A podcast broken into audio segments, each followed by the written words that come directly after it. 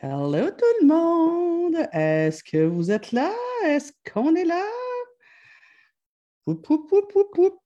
Est-ce qu'on est en direct? Je crois que oui, moi. Bonjour! Bonjour, bienvenue pour ce nouveau café coaching, comme à tous les mercredis d'ailleurs. Euh, il est midi, mercredi, et euh, ben, je suis toujours au poste pour qu'on se parle ensemble euh, de divers sujets.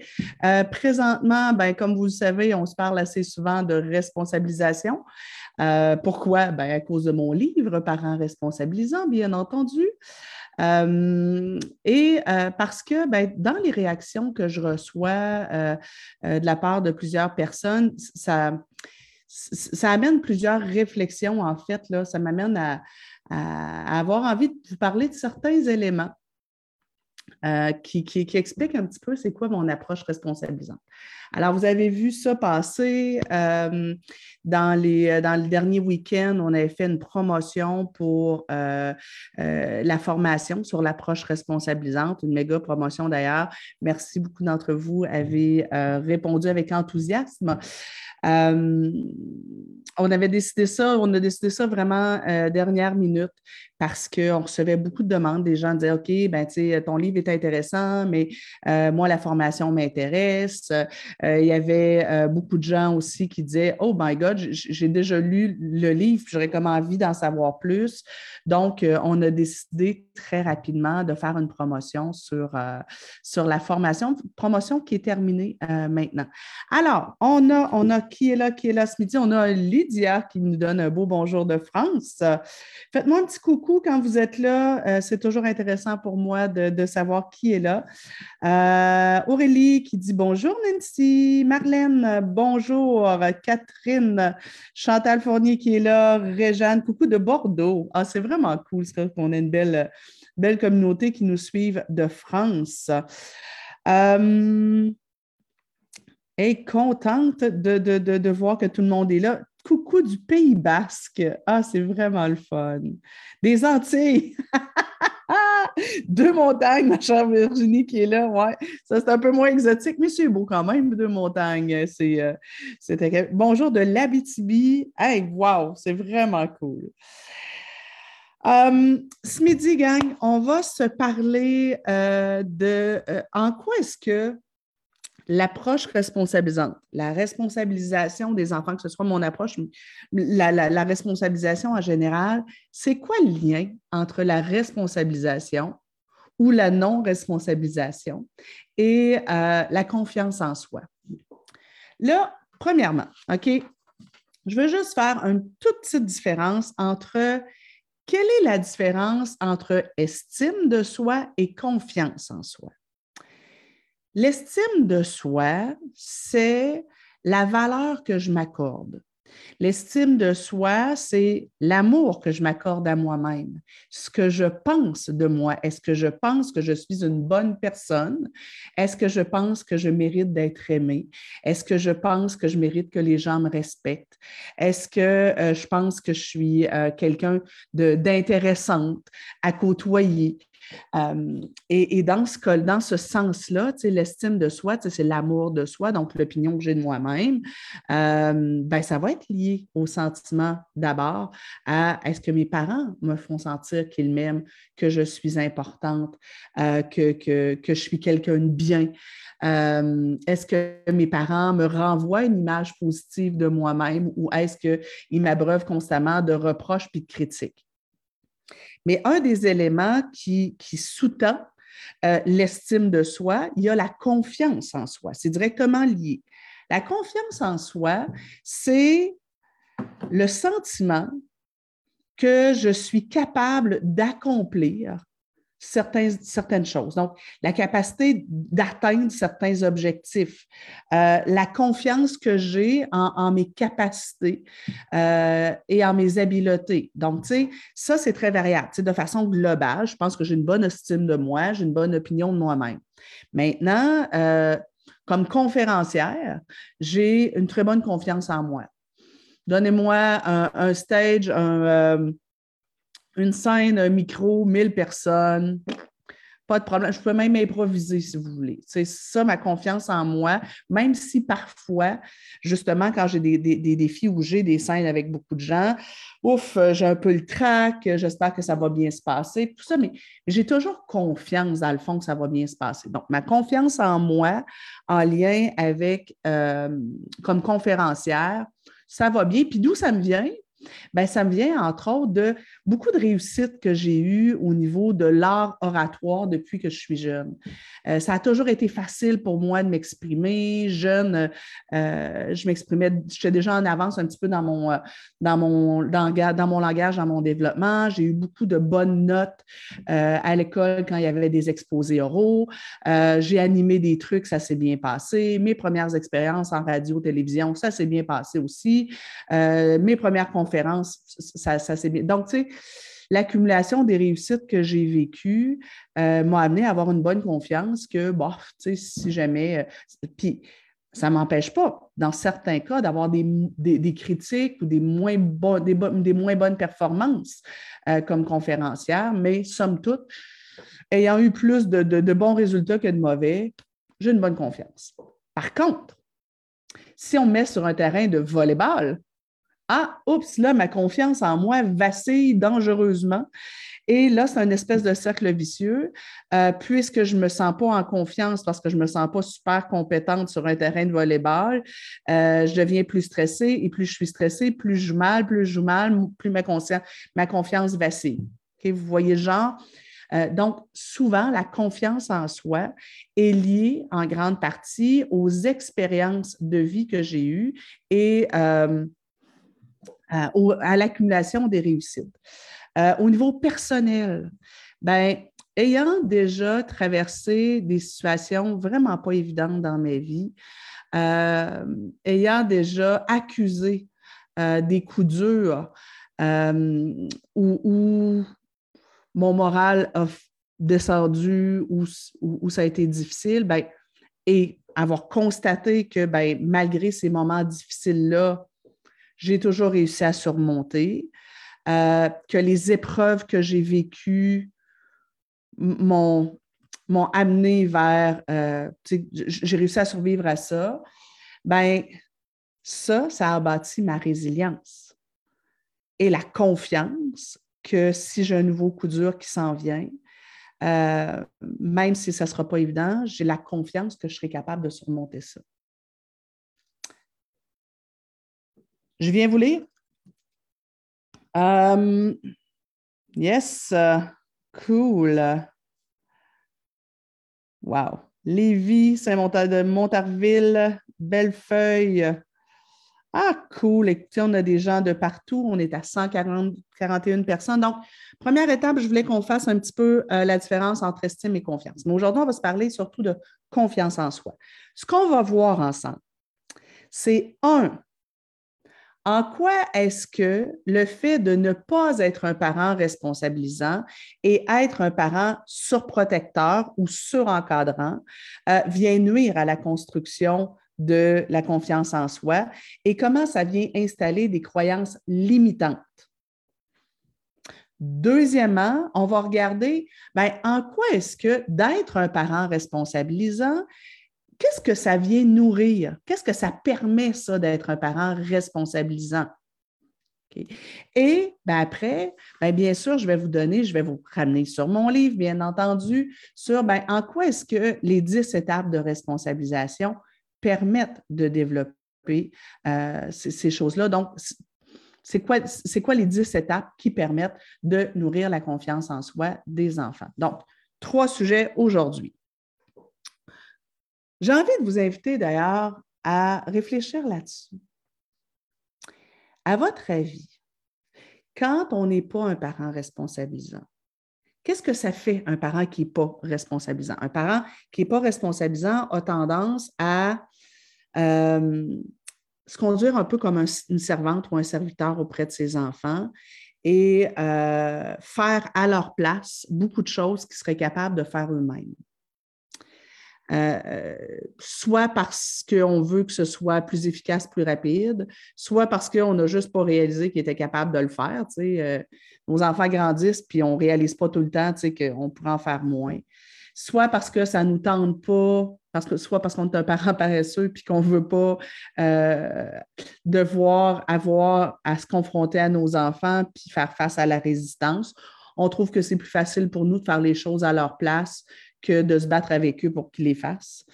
Euh, soit parce que ben, on est un parent euh, un peu surprotecteur, puis ben, on ne veut pas qu'ils vivent de malaise, on voudrait qu'ils soient toujours bien ici maintenant. Donc, un parent qui n'est pas responsabilisant a tendance à trop faire les choses à leur place, soit en termes de tâches, soit en termes de routine, mais aussi, on en a parlé dans les, cafés coaching précédents, euh, le parent qui est toujours derrière son enfant pour lui dire quoi faire, quand le faire, comment le faire. Lève-toi, habille-toi, mange comme il faut, mange encore trois bouchées, euh, fais attention, tu en as mis tout le tour de ton assiette, euh, dépêche-toi, il faut se préparer à partir. Ah, tiens, pense à ceci, pense à cela, oublie pas ceci, oublie pas cela. Euh, tiens, dans la cour de récré, il y a eu un conflit, je trouve que l'école n'a pas super bien réagi, je vais appeler l'école, je vais leur dire comment ils devraient réagir pour que tu ne vives pas trop de malaise. de quelle façon est-ce que Olivier a oublié son sac d'école. Bon, ben, je vais prendre en charge tout ça pour qu'il puisse faire ses devoirs ou encore je vais écrire un mot d'excuse au professeur pour qu'il n'ait pas à assumer. Euh, mon enfant a peur le soir, je dors avec lui. donc, le, parent qui en fait trop pour garder son enfant dans, une situation qui est le moins inconfortable possible. donc, ça peut être un parent surprotecteur. Mais il y a aussi ce que j'observe euh, dans les parents non responsabilisants, les parents surencadrants. Les parents qui font de la surintervention, ou on pourrait les appeler les parents généraux. Euh, souvent, dans une même famille, on va avoir un parent qui est surprotecteur et qui est trop devant de son enfant et qui réfléchit toujours à sa place et qui fait les affaires à sa place et qui le couvre, et un autre parent qui a tendance à être dans l'autre extrême et qui, lui, est un peu dictateur, qui est sans nécessairement être dans l'agressivité, là, c'est comme le parent, ce parent-là aussi est toujours derrière l'enfant pour lui dire quoi faire, quand le faire, comment le faire. Euh, mais tu sais, c'est euh, je veux que mon enfant m'obéisse ici maintenant. Je veux être sûr qu'il ne fasse pas de bêtises. Et c'est un parent qui est plus dans le contrôle. Euh, je, vais m'assurer d'être toujours derrière mon enfant pour que le matin, il soit habillé de façon impeccable. Il ne faudrait surtout pas qu'il ait les cheveux de travers. Il ne faudrait surtout pas qu'il parte à l'école avec un, chandail qui n'est pas tout à fait propre ou que ça ne matche pas ensemble. Je vais être sûr et certain qu'on arrive à l'heure. Je vais être sûr et certain que mon enfant, dans la cour de récré, il se conduit bien en tout temps. S'il y a un conflit, euh, je vais en parler longuement, je vais le punir. Tu sais, d'ailleurs, je le vois beaucoup hein, sur le groupe, sur, le groupe Héros de nos enfants. Et ici, la question qui revient tout le temps, quelles conséquences je donne à mon enfant qui fait X? Quelles conséquences je donne à mon enfant qui fait Y? Quelles conséquences?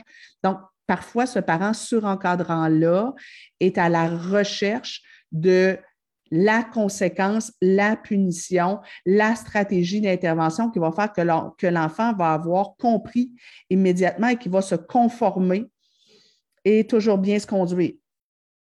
Donc, le parent surencadrant euh, euh, surveille son enfant, s'assure qu'il fait bien ses devoirs, que tout est bien fait. S'il y a quelque chose qui est mal fait, tu effaces, tu recommences. Euh, et tu vas recommencer aussi longtemps qu'il le faudra pour que tu remettes un devoir parfait à ton professeur. Pas question que tu aies une mauvaise note.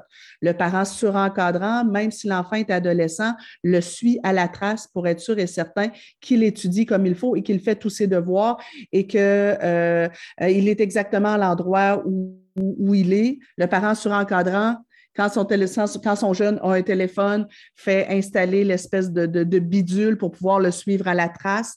Il m'a dit qu'elle est chez Justin. Est-ce qu'il est bien chez Justin? S'il n'est pas chez Justin, euh, il, donc, vous avez compris. Donc, c'est le parent qui est plus dans le contrôle. Que vous soyez le parent surprotecteur, le parent serviteur ou le parent surencadrant, le, parent qui est dans le surcontrôle, euh, l'intention est toujours louable. Vous voulez être un bon parent. Vous voulez ce qu'il y a de mieux pour vos enfants. Vous voulez leur éviter les inconforts. Le parent qui fait à la place, le parent, le serviteur, veut que l'enfant soit confortable ici maintenant, puis il veut se sentir bon parent. il veut que regarde tout ce que je fais pour mon enfant. Le parent surprotecteur, ben lui aussi, il veut que son enfant ne vive pas d'inconfort. Il veut que euh, son, enfant, ben, il se fasse pas rejeter, il veut que son enfant euh, il réussisse bien, il veut que son enfant ne se fasse pas mal, il veut que son enfant ne se sente pas perdu, qu'il ne vive pas de peur, qu'il ne vive pas d'émotions désagréables. Et le parent surcontrôlant, c'est aussi la plupart du temps par amour.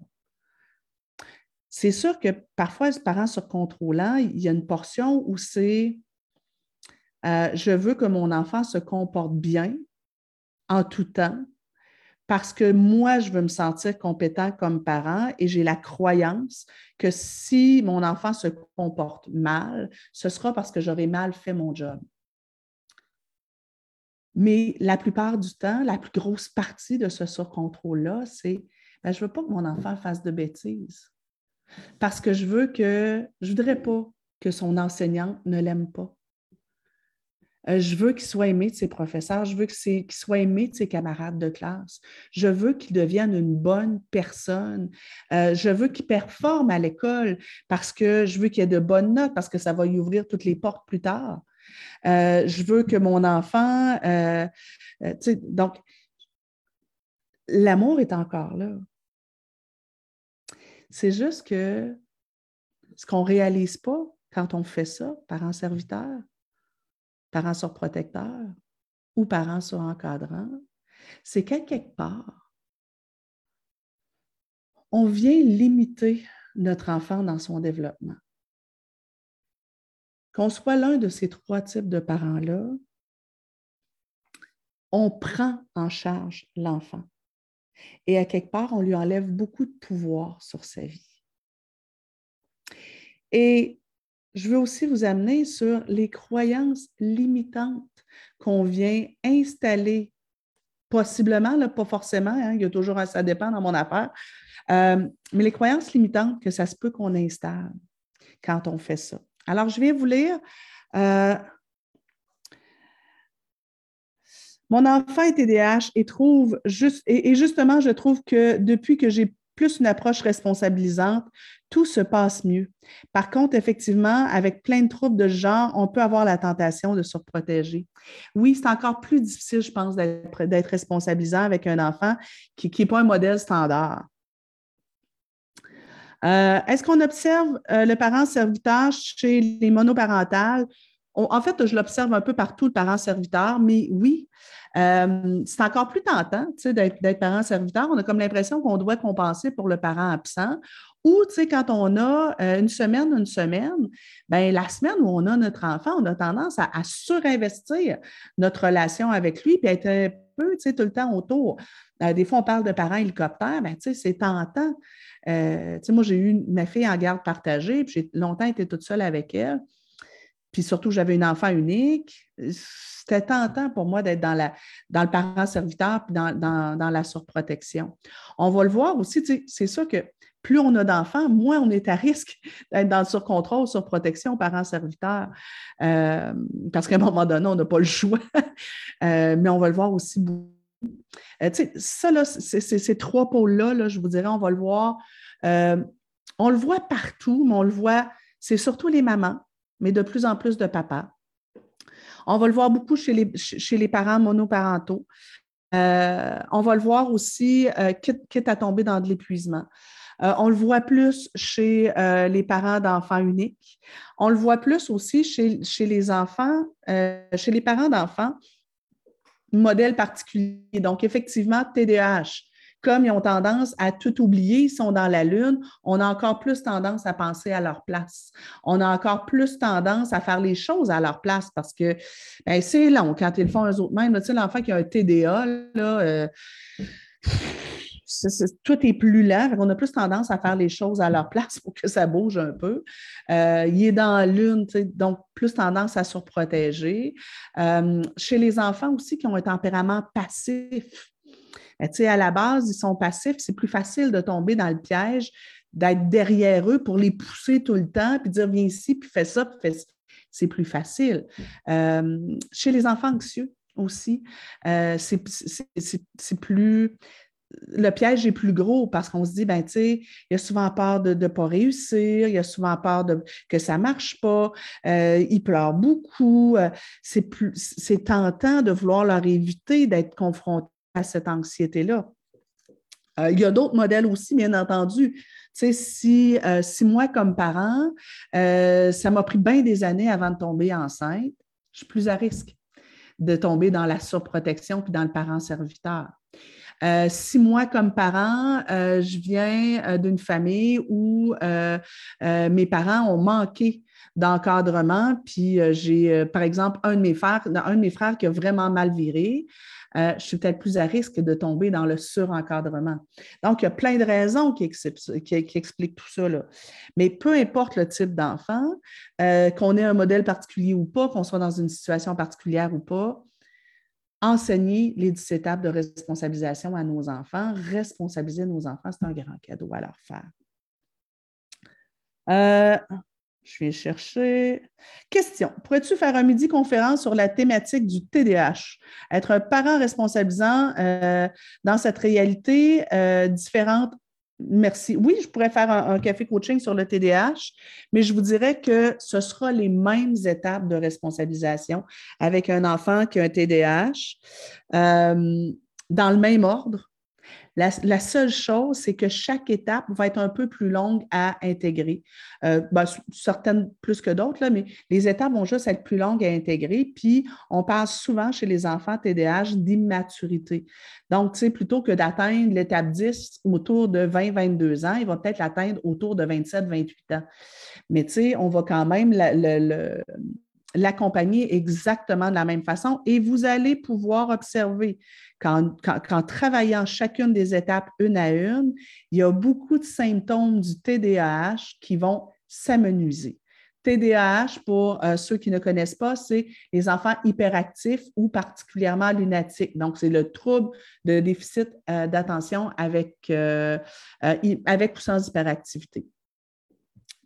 Euh, même chose, c'est bon, je vois pour tous les autres euh, modèles particuliers, là, dyspraxie, euh, dysorthophonie, dyslexie, trouble de langage, c'est les mêmes étapes. Même avec un enfant qui a un trouble de santé mentale, euh, bipolarité, par exemple, ça va être les mêmes étapes qu'on va faire dans le même ordre.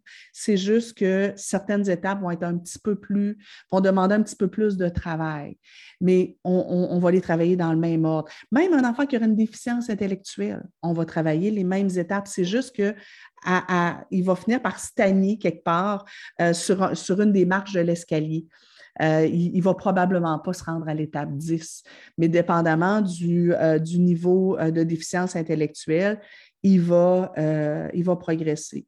Les seuls enfants pour qui les étapes de responsabilisation ne vont pas toujours se faire de la même façon, dans le même ordre, c'est les enfants qui ont un TSA, trouble du spectre autistique, euh, chez eux, souvent, le développement est atypique, mais il va devoir apprendre les mêmes choses, les mêmes habiletés. Il va devoir toutes, toutes, toutes les apprendre. Mais ça se peut qu'à euh, à 5 ans, l'étape 7, ce soit déjà simple, mais que la 2, ce soit compliqué. Euh, et les enfants qui ont haut potentiel intellectuel et douance, il peut y avoir des écarts où ils sont hyper compétents dans certaines choses, pas dans d'autres. Euh, donc, on va voir un petit peu plus, là, de, les escaliers se mélangent un petit peu plus. Là. Mais sinon, tous les apprentissages qui sont dans ce bouquin-là et dans la formation sont à apprendre. Je viens vous lire. OK, on est rendu à 190. Euh, face à un enfant qui dénigre beaucoup, euh, quelle serait l'approche appropriée pour aider euh, à son estime personnelle? Je vous dirais que le sujet d'aujourd'hui, c'est vraiment plus euh, comment est-ce qu'en responsabilisant les enfants, on va les aider à développer leur confiance. On a vu au tout début, là, vous pouvez retourner en arrière tout à l'heure, on a vu la différence entre confiance et estime. Donc, on, va rester un petit peu sur le sujet de la responsabilisation. Yes. Euh, Véro qui dit Moi, maman monoparentale, j'ai un fils unique et je réussis à responsabiliser mon enfant. Il vit des inconforts et des défis. Je dois dire que j'ai consulté pour casser le modèle que j'ai eu et j'étudie en psycho. Ouais, ben, moi aussi, j'étais maman monoparentale avec, avec une enfant unique. Puis quand j'ai développé l'approche responsabilisante, ça a changé beaucoup ma façon de, l'éduquer et euh, je suis vraiment contente de ce que ça a donné. Je suis contente d'avoir changé ma façon de faire. Euh, écoutez, je vais venir vous lire tout à l'heure. Je veux avancer dans notre sujet. Euh, Joannie qui dit Est-ce que ton livre sera disponible en version électronique sur iTunes? Je ne le sais pas. Il est déjà disponible en version électronique. Il est sur plusieurs plateformes. Je ne peux pas me rappeler de toutes les, plateformes où il est. Euh, je vous invite vraiment à écrire parents responsabilisation, euh, parents responsabilisants euh, électronique et vous allez trouver plusieurs plateformes sur lesquelles il se trouve. Avez-vous déjà fait un, café coaching sur la, thématique de l'autonomie pour les enfants et un TSA? Non. Pourquoi? Parce que le TSA, ce n'est pas, euh, pas mon meilleur champ de compétences, mais je pourrais peut-être aller chercher quelqu'un d'autre euh, pour en parler avec.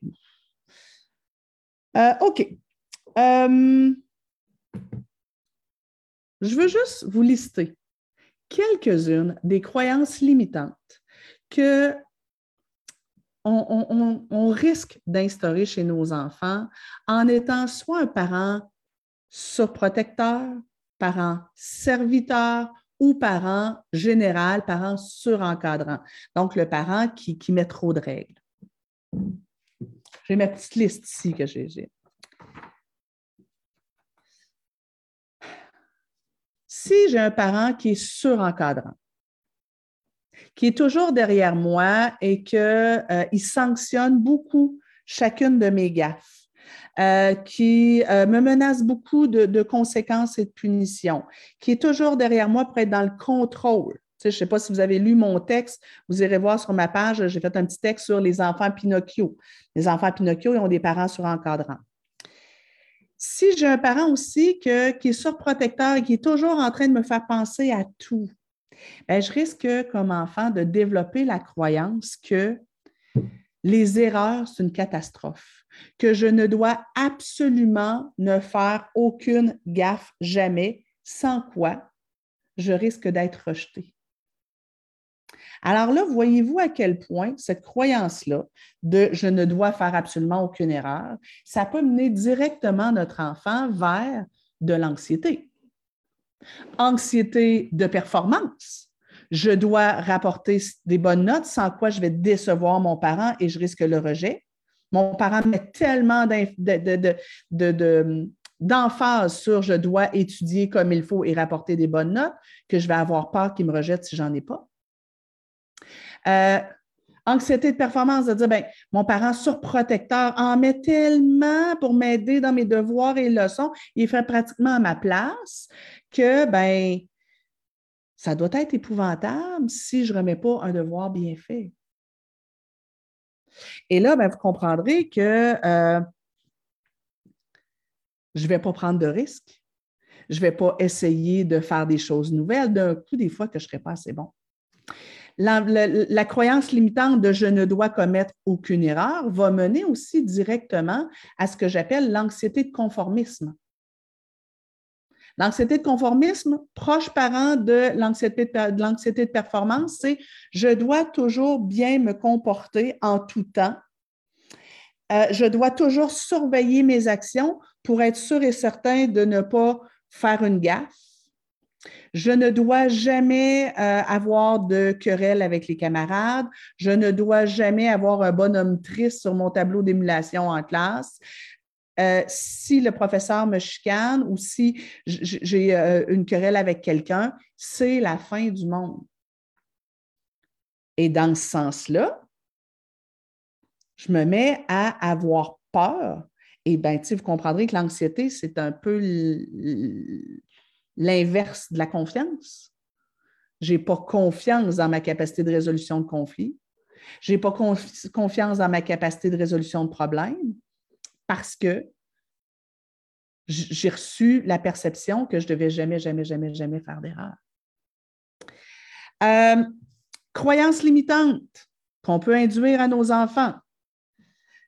Si je suis toujours derrière mon enfant pour lui dire quoi faire, quand le faire, comment le faire et le surveiller pour que ce soit bien fait, ce que je viens lui inculquer comme croyance, c'est je ne suis pas capable de penser par moi-même. Par ricochet, c'est aux adultes, aux autres personnes autour de moi, de moi à penser à ma place. Par ricochet, si jamais je fais une, gaffe, si jamais j'oublie quelque chose, ce n'est pas ma faute. C'est la faute de l'adulte qui ne me l'a pas dit. Par ricochet, je n'ai aucun pouvoir sur ma vie. Mes réussites, mes échecs, mes choix, ça ne m'appartient pas.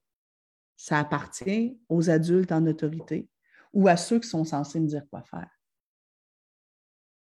Et vous comprendrez que si je n'ai pas de pouvoir sur ma vie, s'il n'y a rien qui m'appartient, si mes décisions ne m'appartiennent pas, puis que j'ai la croyance que je ne suis pas capable de penser par moi-même, ben c'est l'inverse de la confiance.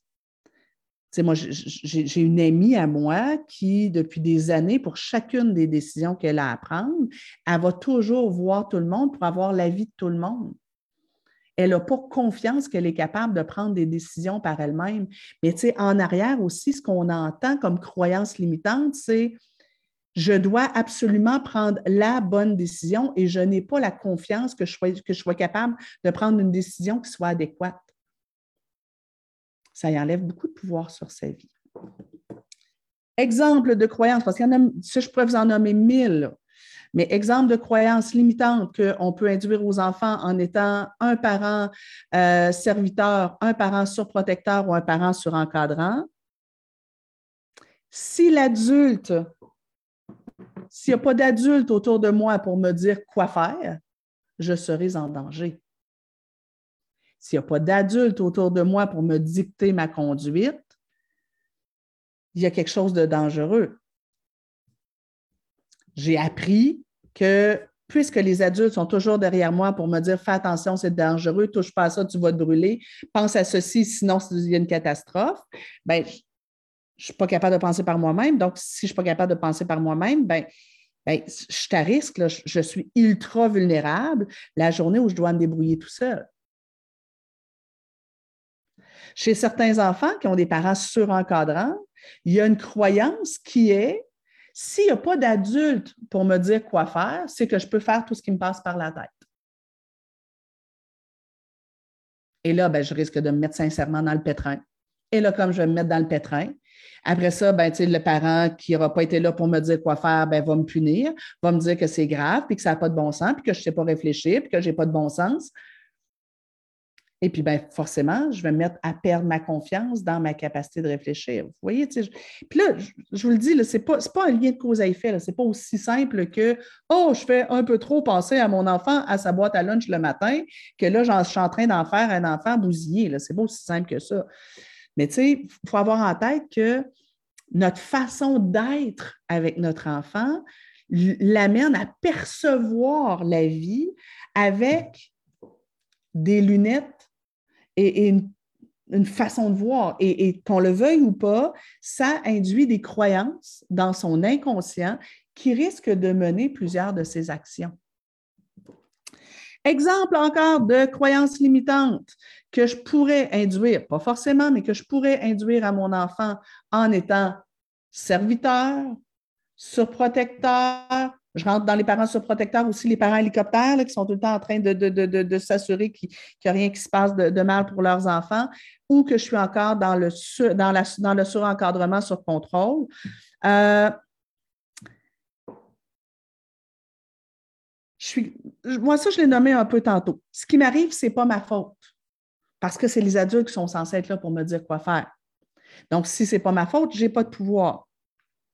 Ah oui, la croyance la plus limitante qu'on induit en étant, surtout quand on est un parent serviteur ou un parent surprotecteur, c'est on ne devrait jamais vivre d'inconfort et toutes les émotions désagréables sont à fuir à tout prix. Je répète, les pires croyances limitantes qu'on induit aux enfants en étant dans la surprotection. Puis là, je vous invite à aller voir au tout début, quand ceux qui se sont joints à nous, qu'est-ce que j'entends par surprotection, qu'est-ce que j'entends par parent serviteur et qu'est-ce que j'entends par parent dans le surcontrôle. Mais quand j'ai un parent qui en fait trop pour moi, ce que je reçois comme message, c'est je ne devrais jamais vivre d'inconfort je ne devrais jamais vivre d'émotions désagréables. Et si je suis vraiment surprotecteur et serviteur, ça peut même aller vers je ne, devrais jamais vivre euh, de frustration. Je ne devrais jamais devoir attendre. Je ne devrais jamais être seul avec moi-même je devrais toujours être aimé de tout le monde. Je devrais toujours réussir facilement sans devoir faire d'efforts. Je ne devrais jamais vivre d'échecs. Et tout ça, toutes les difficultés, euh, l'effort euh, et les émotions plus inconfortable devrait être évité à tout prix. Donc, je, dois fuir comme la peste tout ce qui risque de m'amener de l'inconfort. Voyez-vous à quel point ça, ça enlève du pouvoir à un enfant, un adolescent et un adulte? Je ne dois pas l'été me baigner dans le lac parce que quand je vais sauter dans le lac, l'eau va être froide. Je ne dois pas vivre d'inconfort, donc je n'irai pas m'amuser dans le lac.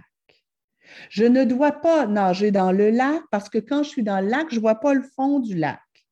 Puis ça, ça me fait vivre un inconfort de ne pas voir le fond du lac, puis de savoir qu'il y a peut-être des poissons dans le lac. Alors, je vais m'empêcher d'avoir le plaisir de me baigner pour parce que j'ai appris que je dois fuir cet inconfort-là à tout prix. Je ne dois pas me nager dans le lac avec mes cousins, cousines et amis parce que je ne suis pas le meilleur en natation. Et euh, il y aurait un risque que euh, je ne me sente pas super compétent alors que mes amis sont peut-être meilleurs que moi. Alors, je ne vais pas m'amuser dans le lac. Alors, je vais laisser tous mes amis aller nager dans le lac cet été et moi, je vais rester sur le bord de l'eau en disant non, non, non, ça ne me tente pas. J'aime ça jouer du piano. Euh, mais euh, on m'a appris que toutes les émotions inconfortables devaient être euh, évitées à tout prix. Donc, je ne vais pas aller faire le spectacle de fin d'année d'un coup, des fois, que je, que, je ferai quelques mauvaises notes, puis, si je fais des mauvaises notes, je vais vivre un inconfort, donc je ne vais pas aller vers là. Et je vais dire que non, moi, les spectacles, ça ne m'intéresse pas. Alors, je vais continuer à jouer du piano dans mon sous-sol, mais jamais devant la visite, jamais devant les amis. Et peut-être que finalement, je vais laisser tomber le piano parce que je ne suis pas le meilleur dans le piano. Et, parfois, je fais des, mauvaises notes. Donc, on m'a appris qu'il ne fallait pas prendre le risque de, vivre l'inconfort. À l'école, il y a un exposé oral. Ben, si on m'a appris que je ne devais jamais vivre d'inconfort, que les émotions désagréables étaient à fuir à tout prix, parce qu'on m'a surprotégé, qu'on a fait beaucoup de choses à ma place, ben, c'est sûr que la veille de mon exposé oral, je risque d'être ultra stressée. Puis, ben, peut-être que le lendemain matin, hier, j'ai fait une chronique euh, à la radio sur l'anxiété scolaire, mais ben, peut-être que demain matin, je vais carrément vomir avant d'aller à l'école parce que non seulement je suis stressée pour mon exposé oral, mais la sensation de trac que j'ai à l'intérieur de moi, pour moi, c'est la fin du monde parce que j'ai l'impression que je ne devrais pas vivre ça. Et dans ma vie, je vais m'empêcher de faire un paquet d'affaires parce que je vais avoir compris que sortir de sa zone de confort, c'est mal. Que essayer des nouvelles choses et vivre un peu l'inconfort qui vient avec. Il faut fuir ça à tout prix. Je risque de ne pas aller vers les autres parce que la perspective qui me rejette fait que je me dis, ben oui, mais on m'a dit qu'il ne faut pas que je vive d'émotions désagréables. Donc, je ne vais pas prendre le risque d'aller vers les autres choses, de rester tout seul. Voyez-vous à quel point ça peut être limitant? Euh, et pourtant, quand on surprotège nos enfants, quand on en fait trop pour eux, quand on se conduit en serviteur, ce qu'on veut, c'est leur bien. On les aime. C'est juste qu'on ne réalise pas l'impact à long terme. On est souvent un peu trop collé sur la situation. Pas plus tard qu'hier, je donnais une conférence hier soir et, il y a une maman qui disait, ben tu sais, elle réalisait que, bon, c'était sur la gestion des émotions. On s'est parlé effectivement de faire vivre des, euh, des inconforts à nos enfants. Puis euh, elle me disait Ah, je ne sais pas pourquoi, moi, là, j'ai tellement de mal à tenir mon bout avec mon fils, à y mettre des règles. Puis, tu sais, comme là, elle a réalisé qu'elle allait devoir couper euh, le temps d'écran en semaine parce que son garçon joue beaucoup à Fortnite. Puis chez lui, ça amène beaucoup d'agressivité et ça fait que, bon, ben, il y a des comportements violents avec son frère à la maison, puis parfois à l'école. Et elle me disait Ouais, mais en même temps, je me sens tellement mal, tu sais, euh, j'ose pas, tu sais, tous ses amis jouent, ça va y faire de la peine, il va être triste, il va être en colère contre moi. J'ai tellement de mal à y faire vivre, tu sais, à y faire vivre ça. Puis je disais, ouais. Maintenant, là, ici, maintenant, comme parents, écoute, on a tous un cœur de mère, un cœur de père, puis quand nos enfants, on leur dit non, puis qu'on les oblige à travailler fort pour quelque chose, puis on leur, fait, vivre un inconfort. On n'aime pas ça. J'aime pas plus ça. Ma fille est rendue à 22 ans, presque 23. Là. Quand je ne vais pas lui faire un transport, puis que je la laisse faire deux heures de bus pour se rendre à la maison, j'aime pas ça. Je trouve pas ça cool. Mon cœur de mère saigne. Mais je sais très bien que ben, si je la laisse pas vivre cet inconfort-là, tabarnouche, son permis de conduire, puis sa voiture, elle ne l'aura jamais. Je l'empêche d'être débrouillarde. Bien, tu rendu à 23 ans, il serait peut-être temps qu'elle vive assez d'inconfort, mais, mais j'aime pas ça. J'aimerais mieux que ce soit confortable pour elle. Quand elle avait 15 ans et que je partais euh, deux semaines au Maroc et que je la laissais toute seule à la maison et que je lui donnais de l'argent pour qu'elle aille faire elle-même son épicerie puis qu'elle se fasse ses repas, mon cœur de mère saignait. Je trouvais ça épouvantable. Et en plus, je recevais des jugements autour. Là. Euh, les parents de son petit copain trouvaient que je l'abandonnais, que j'étais carriériste. Tu sais, je, recevais des regards des, des approbateurs. Mais aujourd'hui, est en résidence, à travailler, à, l'étudier à l'extérieur, est super autonome, assez cuisinée, assez faire son budget, assez s'organiser, bien plus que plusieurs de ses camarades. C'était d'y rendre service. Mais mon cœur de, mère a saigné autant que le vôtre. C'est dur de faire ça. Mais il faut vraiment essayer de voir à plus long terme.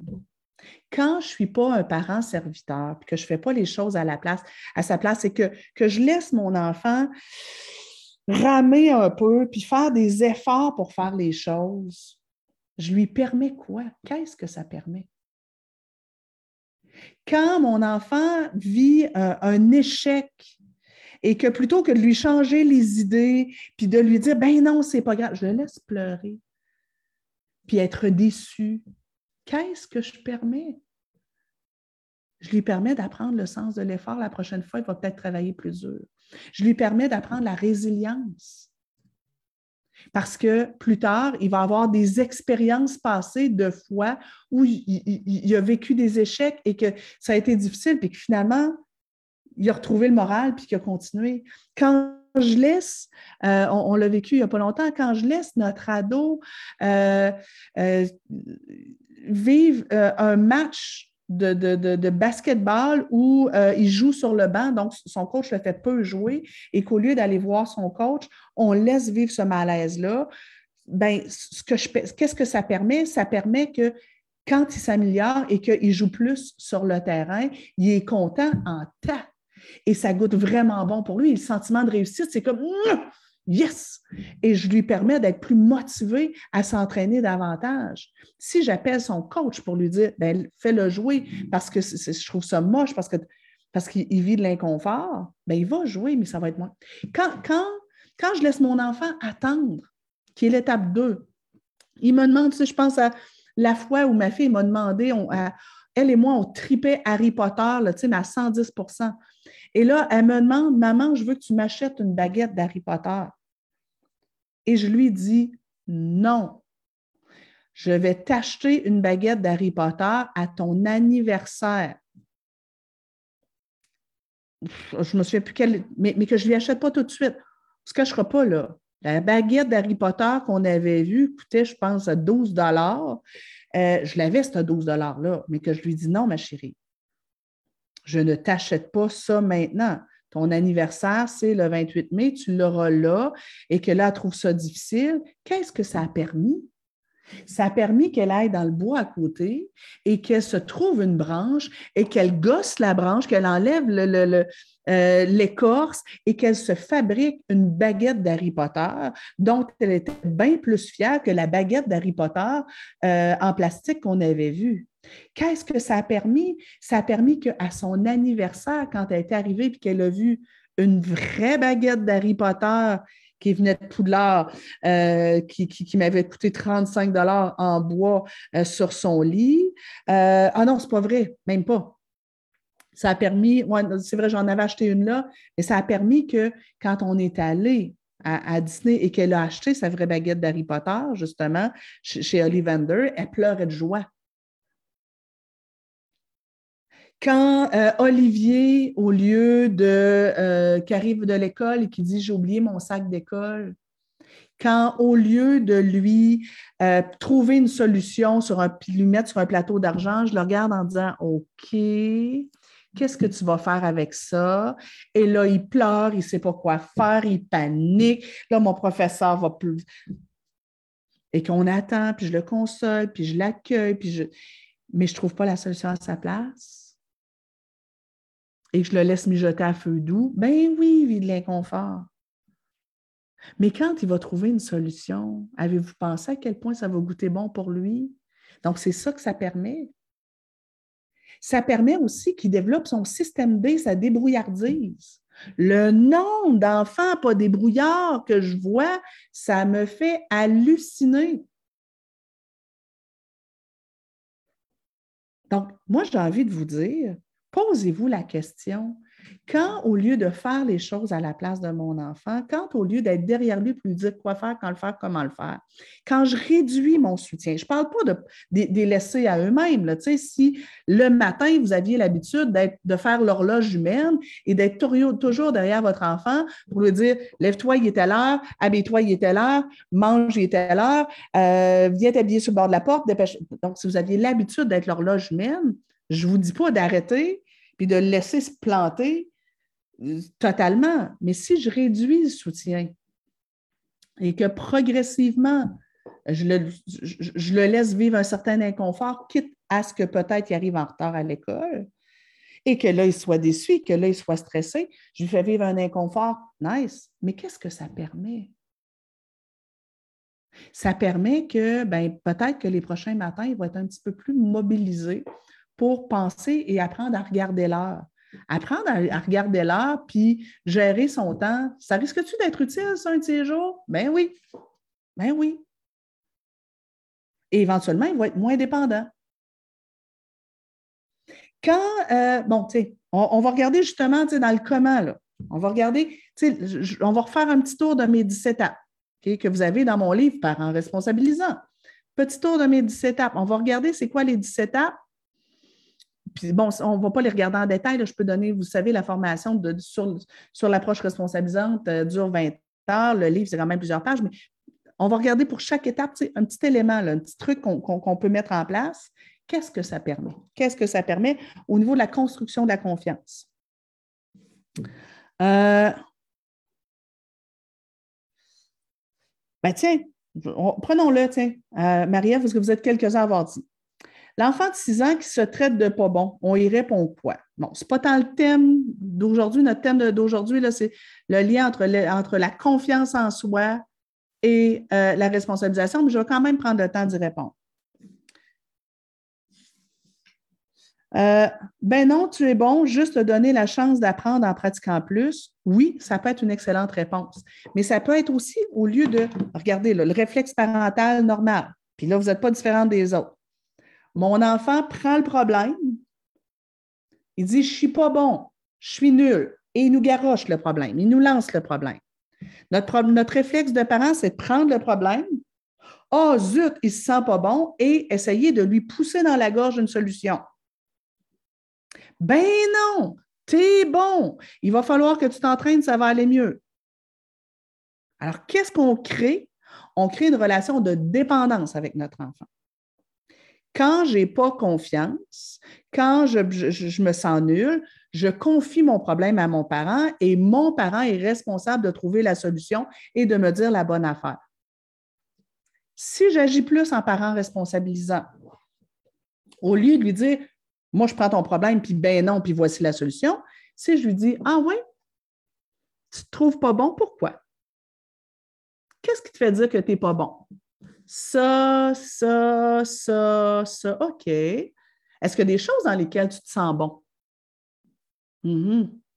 Oui, ça. Ben oui, puis il y a ça aussi. Ben oui, tu as raison. OK. Et qu'est-ce qui t'aiderait dans les situations X, Y, Z à moins te sentir pas bon? Qu'est-ce qui, pourrait t'aider là-dedans?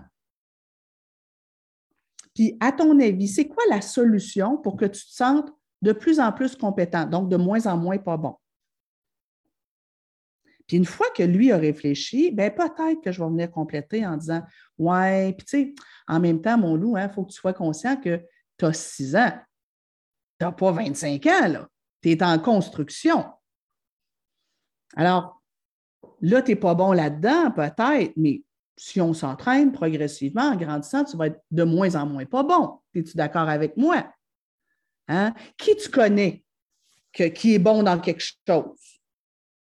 C'est qui ton joueur de hockey préféré? C'est qui ton joueur de soccer préféré? OK. Penses-tu qu'il était bon à 6 ans? Comment il a fait pour être bon? Donc, je vais l'aider à réfléchir à la situation. Je ne vais pas, moi, chercher la solution. Mes enfants chicanent au salon. Il y a une querelle. Facile de faire papa, papa, papa, papa. Et là, je débarque et quel est le problème? Et moi, je, ils, me confient leur problème et moi, je me sens responsable de trouver la solution et je leur propose une solution. Si de temps à autre, je dis OK, quel est le problème? Quelle solution vous pourriez trouver? Je nourris leur capacité de réflexion.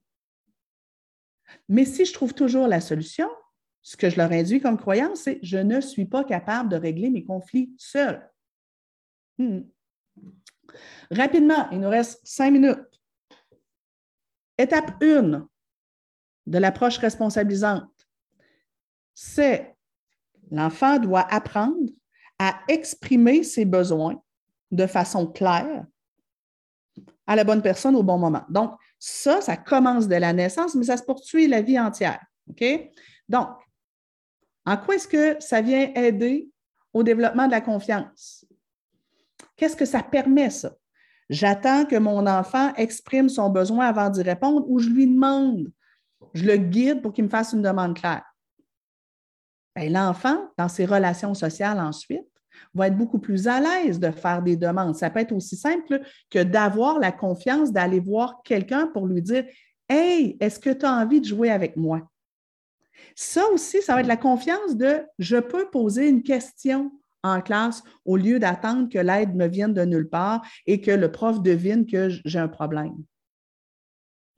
Étape 2, vivre des délais. L'enfant doit apprendre à vivre des délais, dont des délais dans les demandes d'attention, dont apprendre à être, être capable de tolérer la solitude. Qu'est-ce que ça permet? Ça permet de développer l'indépendance en grandissant, ce sera la confiance que, ben oui, je peux, être à l'aise d'avoir des amis, mais j'ai confiance que si je n'ai pas d'amis une journée, je suis capable de jouer seule. parce que j'ai développé ma créativité, parce que j'ai développé euh, ma capacité à me créer mon monde imaginaire. Plus tard dans mes relations amoureuses, ben, ça viendra à vaut mieux être seul que, mal accompagné. Donc, j'ai confiance que je peux quitter mon petit copain qui est toxique parce que j'ai confiance que ben, moi, la solitude, je, tolère bien ça. Étape 3, tolérer les frustrations. Quel lien avec la confiance? Ben, quand j'ai appris à tolérer des frustrations, j'ai appris à tolérer l'inconfort. Donc, si je vis un échec, si je vis des, émotions inconfortables et désagréables, j'ai confiance que je suis capable de composer avec ça, je suis capable de dealer avec ça. Étape 4, tolérer la hiérarchie. Par ricochet, un des éléments de cette étape-là, c'est tolérer que ben, je dois respecter certaines règles, même si je ne suis pas d'accord, même si je ne les comprends pas.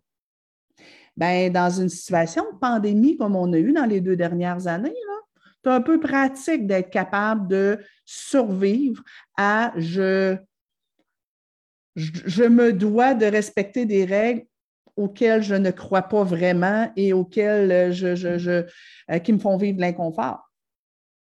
Ça me permet que, ben, à l'école, donc, quand je suis un enfant, ça me permet que euh, à l'école, ben, quand l'enseignante ou les règles de l'école, je trouve, ne font pas vraiment de sens, ben, je suis capable de survivre à, ça quand même, puis pas nécessairement tout le temps partir en croisade ou pas passer mon temps à, euh, à essayer de déjouer ça. Quel lien avec la confiance? Ben, j'apprends à avoir confiance en l'autorité des adultes, même si je ne comprends pas tout le temps.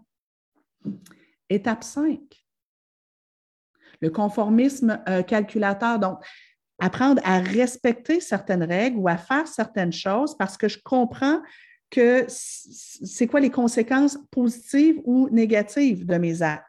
Donc, anticiper les conséquences de mes actions. Quel lien avec la confiance? Ben, écoute, être capable de, de, dire, ben, je vais sortir de ma zone de confort, je vais essayer quelque chose de nouveau, parce que je suis capable d'anticiper les gains que je peux avoir. Je n'ai pas toujours besoin d'être accompagné par un adulte pour me dire quoi faire, quand le faire, comment le faire, parce que je suis capable de réfléchir par moi-même aux conséquences de mes actions. Donc, réfréner certains comportements parce que moi, je suis consciente de ça.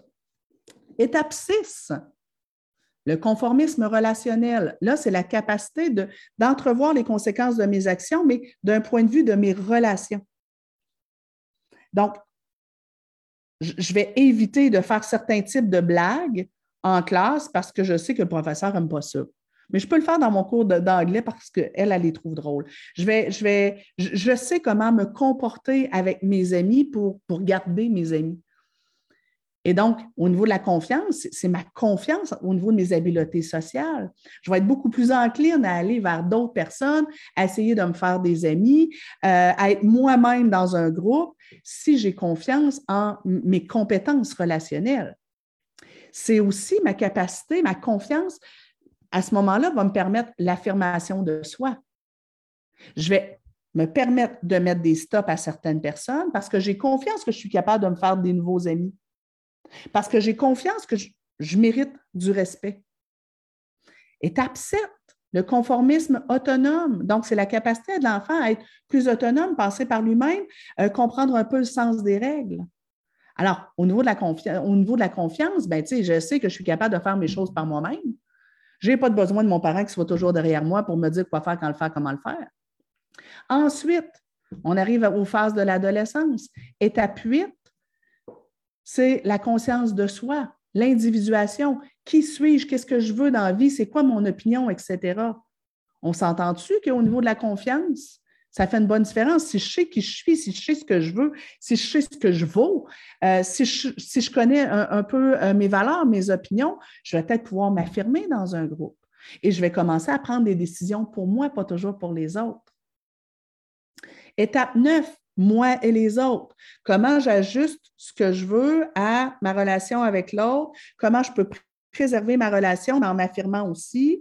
Donc, ça aussi, c'est évident, là, tu sais, qu'il y, a un lien avec la confiance. Et là, c'est comme ça commence à être OK, ben moi, ce, garçon-là, je l'aime beaucoup, il me plaît énormément, mais sa façon de me traiter n'est pas très adéquate, euh, ben, je vais peut-être finalement le quitter. Euh, euh, mais finalement, ou bien je vais m'affirmer, ou bien je vais faire des choix. Tu sais, je suis en amour avec un gars, mais il m'empêche de voir mes amis. Ben, je vais m'affirmer, je vais faire non, je t'aime, je t'apprécie énormément, je veux bien te rassurer, mais je vais voir mes amis. Étape 10, c'est le grand envol quand nos enfants partent et qu'ils adoptent un système de valeurs et qu'ils euh, apprennent à s'épanouir et donner leur couleur et leur saveur à leur vie, bien là, vous comprendrez bien que c'est le summum de la confiance. Je donne à ma vie ma couleur, ma saveur, malgré peut-être la désapprobation de certaines personnes. Alors, les dix étapes de responsabilisation, forcément, permettent, à votre enfant de se sentir confiant dans divers secteurs de sa vie. Peut-être pas tout le temps, tu sais, la confiance, ce n'est pas tout le temps égal. On l'a dit au début, je peux être plus confiante dans certains secteurs de ma vie que pas dans d'autres. Mais tout cet apprentissage-là, où je ne suis pas dans la surprotection, je ne suis pas dans, le parent serviteur ni dans le surcontrôle, ben, permet à l'enfant de, de s'épanouir et réaliser à quel point, ben, on dit souvent, notre job de parent, c'est de donner aux enfants des racines et des ailes. Donc, l'affection, comment je comment, comment j'accompagne mon enfant, comment je le laisse faire des choix et les assumer, mais toujours dans la bienveillance, avec douceur, avec indulgence, bien, ça, c'est ses racines. Il sait que je suis là. Mais je le guide vers de plus en plus d'autonomie de responsabilisation, étape par étape, pas trop vite, pas trop lentement, à son rythme, ben ça, ça lui permet d'avoir des ailes. Il est déjà une heure. Je viens voir ce que vous m'avez écrit euh, rapidement. Euh, yes. Euh, ah, il y en a qui nous ont perdu. Satiana, c'est joli comme nom. Magnifique, surtout l'importance d'apprendre ce qu'on a besoin de pouvoir faire des demandes. J'adore, mieux seul et mieux accompagné. Oui, euh, vaut mieux être mieux, on est mieux seul que mal accompagné. Euh, merci Nancy, plein de bon sens. Yes. mon retour aux études fait exactement ça sur mes enfants. Ils vivent des inconforts et moi, j'apprends comme parent à être un modèle au lieu de culpabiliser sur mon rôle de maman absente. J'adore Dominique. J'adore. Vous allez être un modèle, ça permet ça aussi, euh, effectivement. Cool. Hey, gang, je vais prendre le temps d'aller vous euh, lire et de répondre à certains d'entre vous auxquels je n'ai pas eu le temps de répondre cet après-midi. J'ai un autre rendez-vous. On se voit la semaine prochaine. Attendez, je vous dis, si je ne me trompe pas, la semaine prochaine, on a de la visite. Euh, on sera, si je ne me trompe pas, je vous le dis à l'instant. Oui, la semaine prochaine, on sera avec Marie-André Isabelle qui a écrit un bouquin qui fit totalement, qui concorde totalement avec mon approche responsabilisante. Son bouquin est écrit pour les adultes, mais je trouve que euh, ça s'adapte vraiment aux enfants. Ça s'appelle Le pouvoir du vouloir. Et là, nous, on va lui donner une tangente enfant. Comment on peut enseigner à nos enfants à transformer les épreuves en réussite? Transformer les épreuves en réussite. Donc, ça va avec ce que je disais aujourd'hui, comment est-ce qu'on peut enseigner à nos enfants à être plus résilients, plus forts. Ce qui ne nous tue pas nous rend plus forts, mais ben, c'est vrai. Alors, on va être avec Marie-André Isabelle mercredi prochain, même heure, même poste pour le prochain Café Coaching. Bye bye tout le monde.